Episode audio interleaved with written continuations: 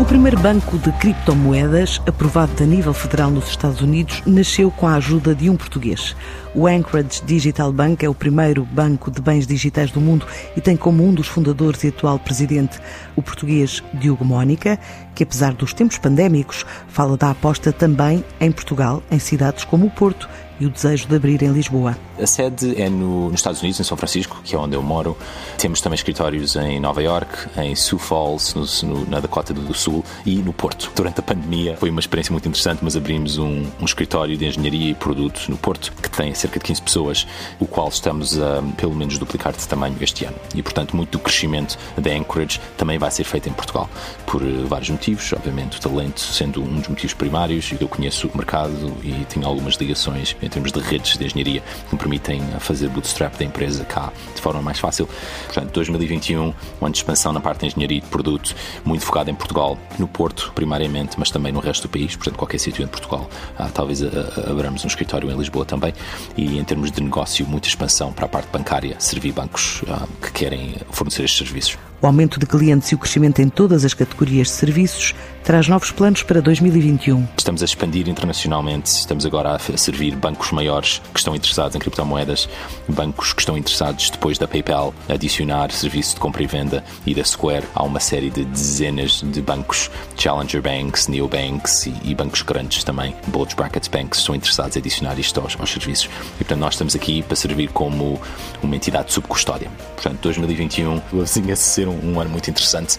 Esperemos que não por causa de uma pandemia global e que a pandemia global, obviamente, um, ceda completamente, mas porque somos o primeiro a ter relação clara no mercado e que os nossos produtos e nossa tecnologia falam por si. E, portanto, o início de 2021 tem sido ótimo para a Anchorage e se continuar assim, avizinha-se um ano ainda melhor do que 2020. E é uma oportunidade muito única para engenheiros que se juntem a esta fase ainda inicial da empresa e, portanto, é esse o grande plano, é tentar expandir aqui o mais rapidamente possível e criar uma base em Portugal. O tempo de expansão do negócio, explicado pela escolha dos Estados Unidos para sediar o projeto. Os Estados Unidos são a maior economia do mundo e também são a maior economia em termos de criptomoedas. Portanto, a maior parte dos clientes estão nos Estados Unidos.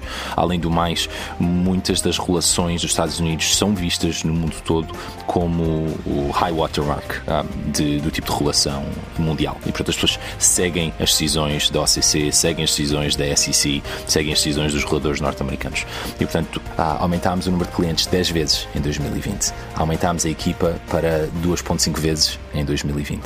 Aumentámos a faturação em um número igual de vezes, ah, que neste momento não estamos a partilhar publicamente.